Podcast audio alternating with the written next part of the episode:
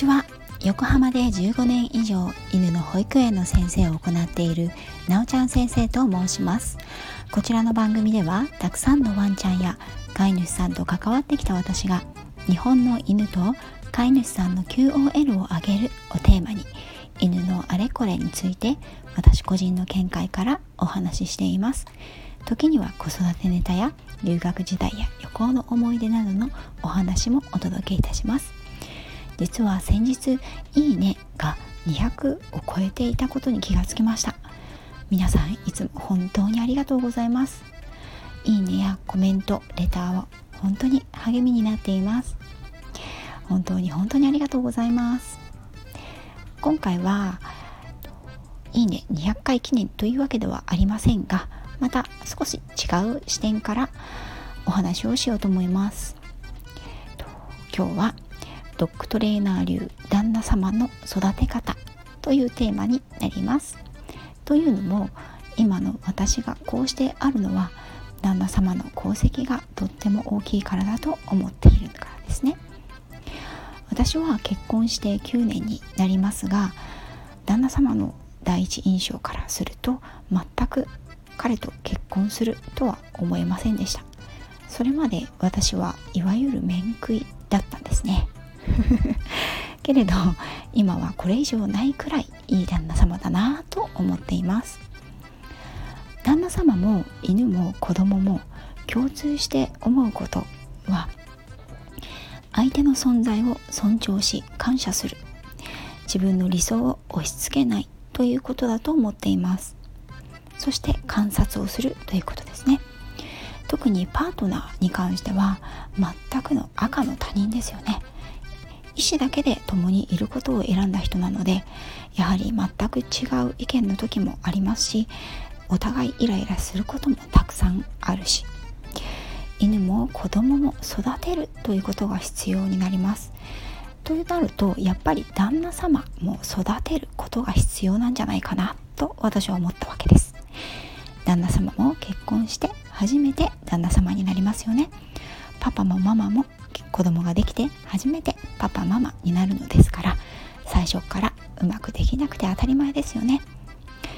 私的に旦那様育てに欠かせないと思っていることは1褒める。2人前で注意しない。プライドを傷つけない。3感謝をする。4共感する。同じ思いで時間を共有する。5誰かと比べない。6一人の時間を取らせる。7親兄弟を悪く言わない。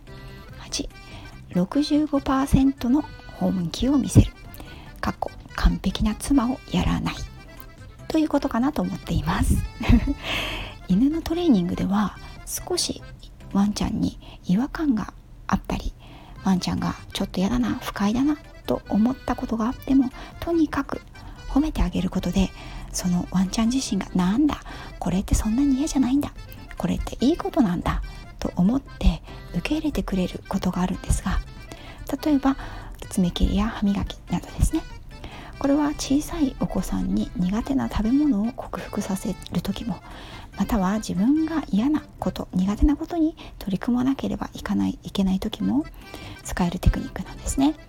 そしてこれは旦那様にも使えると私は思っています。ちょっとしたことでもすごい。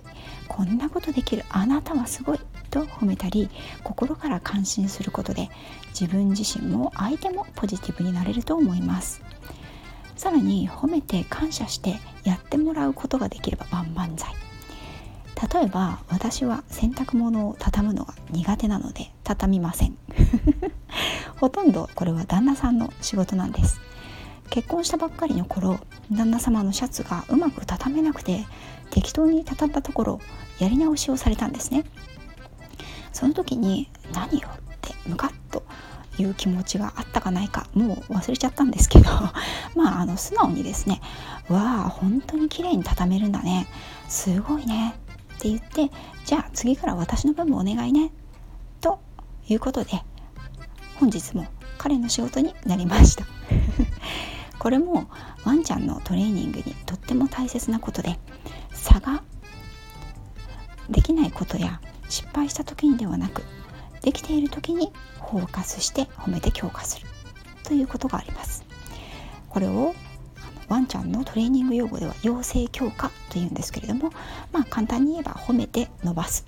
っていうことですね。褒めてあげることでその行動を強くしていくっていうことのトレーニング理論になります。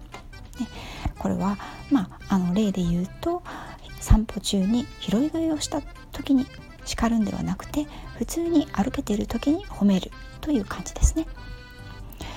これはこれもある意味ですね夫婦間でも同じことがトレーニング可能だと思います相手がしてくれなかったということにフォーカスするよりしてくれたということにフォーカスすることで相手も自分もポジティブになり不思議なもので相手から褒められたり喜ばれたりすることでより相手のために他にも何かしといてあげようという気持ちになれるのではないかなと思います。